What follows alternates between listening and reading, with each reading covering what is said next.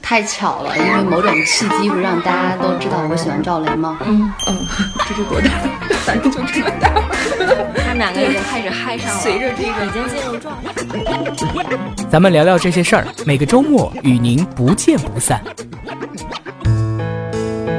欢迎收听中国新闻周刊的有声节目，咱们聊聊这些事儿。我是主播张韵。今天我们再次请到了周刊的记者王珊，来聊聊中国新闻周刊最新一期由他采写的调查稿件。欧巴把里昂英语搞疯的他，又把感恩教育弄哭了。王珊来和大家打个招呼。大家好，我是王珊。那个让四千多名小学生集体痛哭的人，是所谓能量级别最高的大师级教育家欧阳维建。他在幕后推广李阳的疯狂英语多年以后，走上了前台。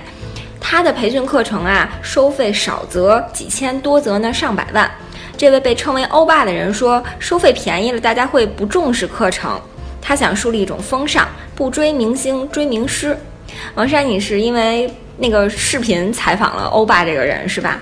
是因为这个，嗯，对，当时我们也是看到了这个视频，然后一方面就觉得是不是可以探讨一下这个在学校。范围内，然后来讲这个感恩教育，呃，就是仿佛已经形成了一种潮流吧。因为不时的会看到，就是说某个小学请了这类似的这种名师或什么之类的来讲这种东西。然后另外一方面的话，是我们觉得这个里面这个主角就欧巴，也就是欧阳维建，他这个背景比较有特色，就是那个疯狂英语曾经是疯狂英语的一个幕后推手。因为我们也是在当年疯狂英语下就长大的一批人，就对当时的那种形式热潮。其实记忆比较犹新，对，所以就觉得，就是做这一个稿子的话，可能会就是觉得这个人很有意思，然后就觉得可以写一写，或者说是来了解一下他背后的这么一个故事。然后听说你是为了做这个选题，还体验式采访，报了他一个培训课程。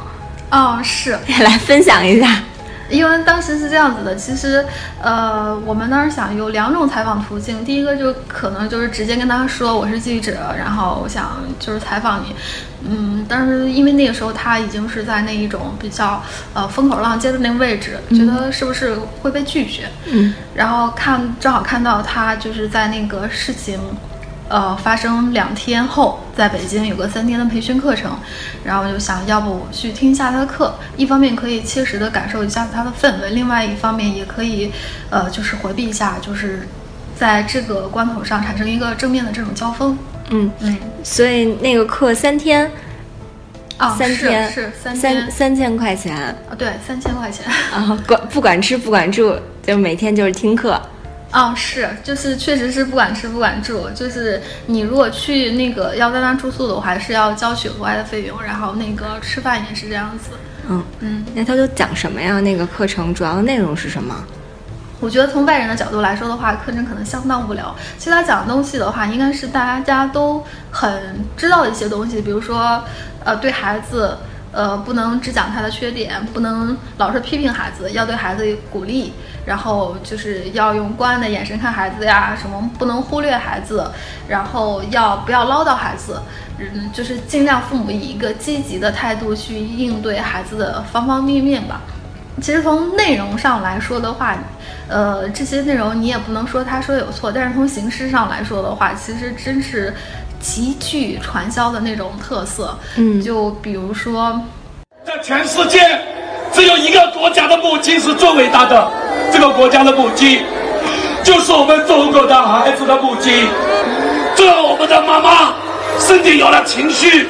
这些情绪是他们的身体的泪，这个情绪，呃。大家有一个标准的手势，就是你要把你的两只手举起来，然后把这个大拇指竖起来，就是见到每个家长的时候，大家都彼此互竖大拇指，什么意思呢？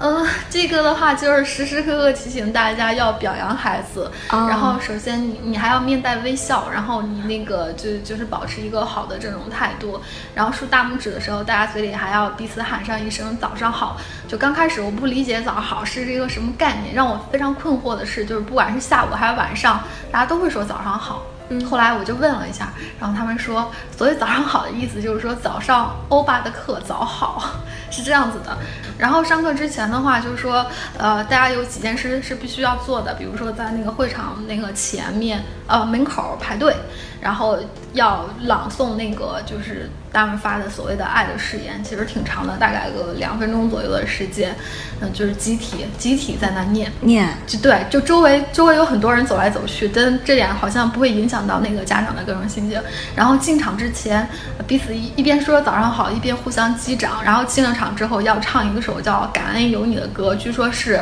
一个被欧巴拯救了孩子写给他的，就是。呃歌还是挺挺煽情的，就是那种就是各种感谢什么什么之类的，嗯嗯，就极具仪式感。然后课上的时候还是各种喊口号，比如说他讲了一句话，就是说不要唠叨孩子，什么唠叨是把刀之类的，你要跟着他一遍一遍的重复，也许要重复四五遍，就是这样子。所以说这一上午的课程，真正真正培训的内容没有多少，只是这种各种形式在占用着时间。对，其实我们一上午的课其实挺长的，呃，我大概就是计算了一下，至少是三个半小时起，三个半小时到四个半小时之间。内容的话，我这我觉得二十分钟之内，如果你正常讲的话是可以讲完的，但是就因为增加了这种各种形式呀，然后就是无缘无故插入的一些什么样的这种内容，就一直拖到四四个多小时。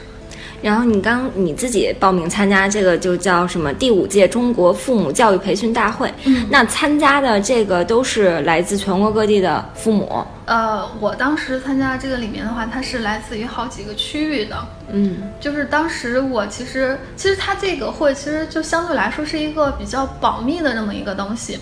啊、我当时发现自己是在北京区域的，我问过他们工作一个人员一个问题，我说这个是不是以区域划分的？然后当时他就回避了这个问题。后来我发现我是北京的，然后我站在北京的队列，然后河北的是站在一个队列，山东的是站在一个队列，然后到后来知道了之后才发现，其实每个地区的话，它都是有一个代理，然后所谓的代理就是说负责把新的这种学员给那个吸纳进来，然后他们靠学员的学费或者说是给学员推广的书呀、什么什么之类来收取一定的费用。提成啊对对对，有提成，就是这是他们发展，如果说是传销的话，这是发展下线的一种方式。嗯，对我看了这个视频，然后感觉他是那种气场很强大、浑身正能量的这么一个这个这个演讲者。那欧巴他这个欧阳维健到底是一个怎样的人啊？嗯，他什么背景啊？他这个人其实给人感觉还是蛮复杂的，就是说，呃，他是体育老师出身，然后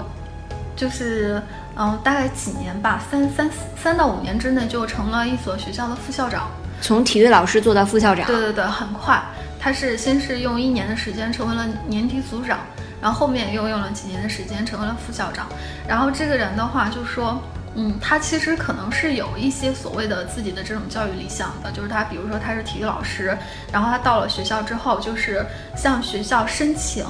要成为一个班级，就是去参与教学管理任务。当时那那个时候，你想一下，一个体育老师，肯定很多人没有人就是会理他那种。但是在他的这种争取之下，还是得到了一个副班主任的这么一个职位儿。嗯，他就很有这种这种动想法想法的一个人哈，就想想去管理学生。对，然后他其实，在学校里面也是那种，就是他用他自己的话来说，他就是一个争议比较多的人。当时在学校的时候，他是真正可能是自己在实践所谓的这种，呃，教学管理。就比如说，嗯，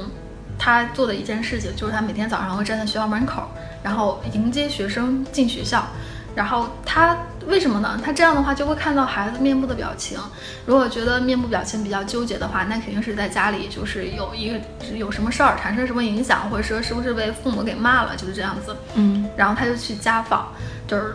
几乎就是应该是学校里或者一个年级里面，他那孩子每个家庭都去过，就每天早上和晚上就去做家访，然后了解孩子的种种种种的这种在家里的表现，然后会跟父母说。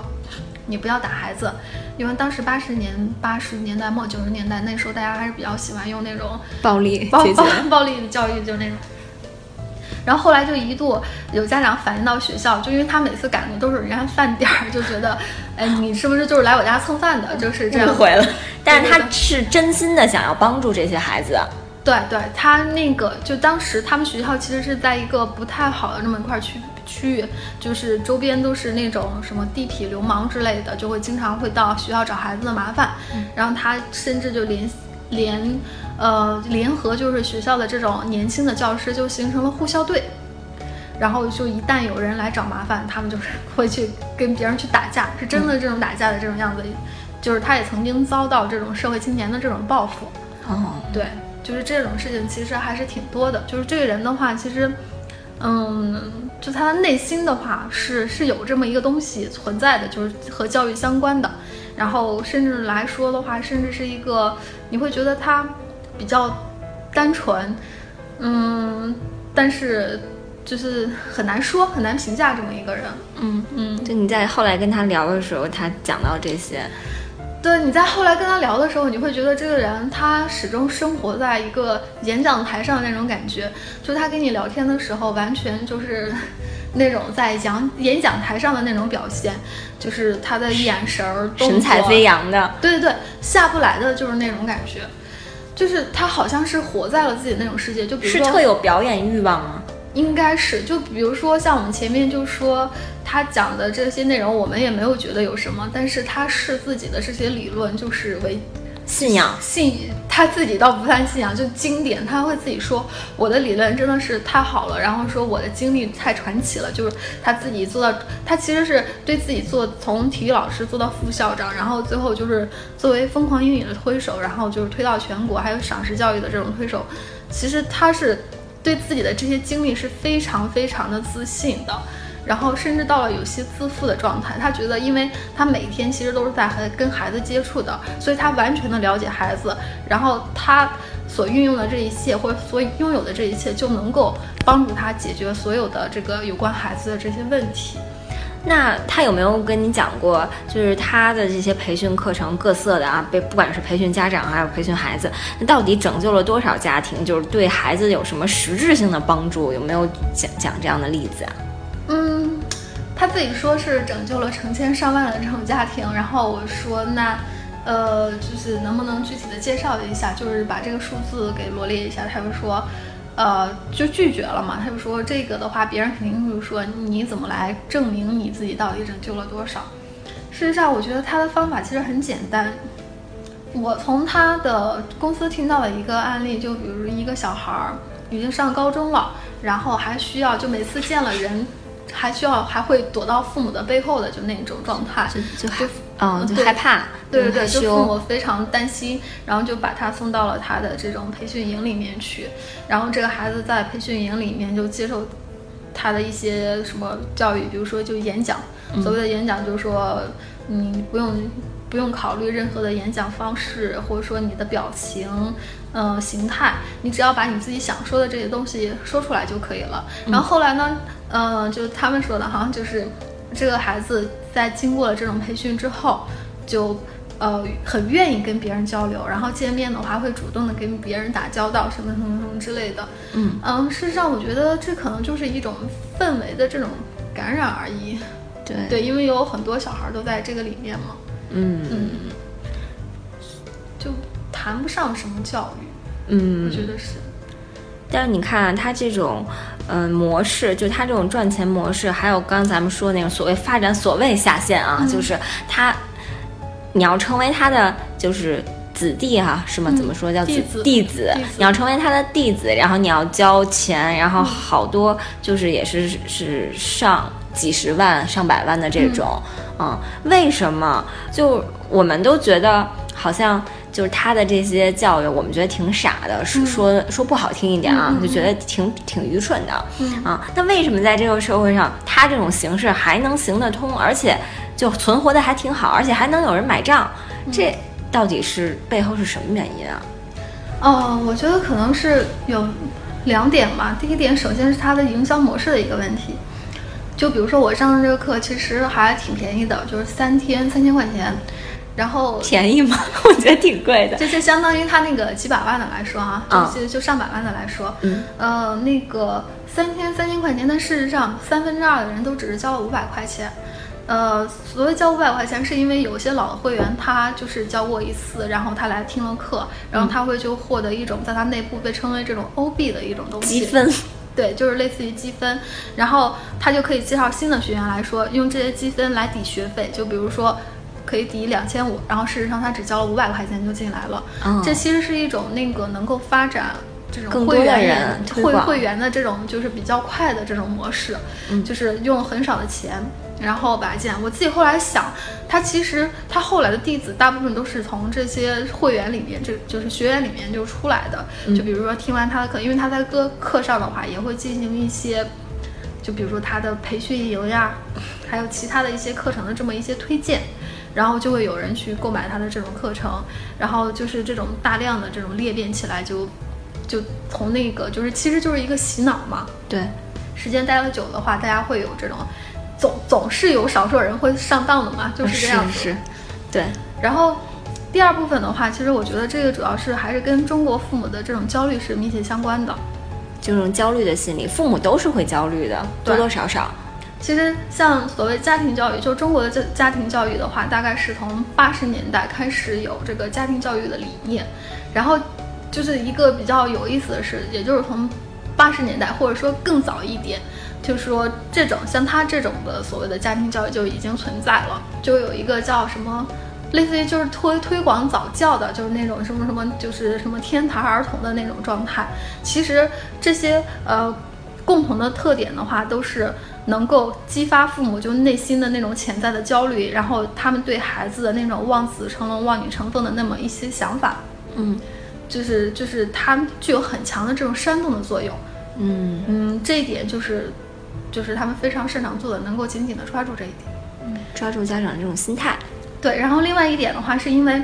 就是说咱们这一块儿其实，呃，像国内的话，就从最早开始是应试教育，应试教育到后面就是素质教教育。其实家庭教育这一块儿其实一直是排除在就是学校之外的，就是它没有纳纳入到就像那个学校教育是隶属于那种那个教育部这一块儿来管理。从八十年代开始，就中国的家庭教育的管理权就是被放在了妇联下面。就妇联的话，它不是教育机构，也不是一个就是管理机构，就是这样的话，就会导致这个家庭教育的这种管理就是处于一种这种权力非常松散，然后没有约束力的这么一种范围之内。这样的话，所谓的这个就市场上有的这种。呃，家庭教育的这种培训机构的话，他们只要到工商部门进行一个注册，然后就具有这种开办这个资质对对对，就具有开办资质了。门槛很低，特别低，特别低。我采访过一个那个教育专家，他是从八十年代开始做家庭教育的，然后他就觉得，就目前的这种形式的话，就像。呃，这样办机构的话，其实就像那个做了一个木料厂或者说是塑料厂这么一个简单，但事实上教育是一个非常复杂的这么一个问题。他说现在他说的一句话我印象特别深刻，说现在的家庭教育基本上都是土匪在做。所谓的土匪是什么意思？就是，嗯，我们当时应该印象比较深刻的是，呃。叫哈佛女孩刘亦婷啊，有那么一本书，对，就很多人都是像刘亦婷的妈妈那样，就是她把自己的孩子给培养成才了，然后那个就出书，出书之后，这让家长就看到，哎，这是一种可操作的这种方式，可效仿的，对，可效仿的方式，然后。就是有不少的这种家长，就是说，比如说自己的孩子培养的挺好，然后他就会把这些经验总结起来，然后就推广，开始推广，就像赏识教育那种，就是他的孩子是一个聋哑人，然后结果就是最后，因为就是那种用表扬的方法把他给培养成那种留美博士，呃，就这些人他侵占了家庭教育的市场，然后因为他是一种商业的行为嘛，他需要这种达到自己的这种商业的目的，他就去。更更会更想更多的方法去抓住抓住父母的这种焦虑的这种点，因为他们也是父母出身，知道父母就是需要什么，然后这样的话就使整个家教的市场非常非常的混乱。然后当时那个专家就说，中国家庭教育的市场看起来是非常的繁荣，但是事实上的话说是一塌糊涂。感谢王珊和我们分享这么多。以上就是本期节目的全部内容，感谢您的收听，拜拜。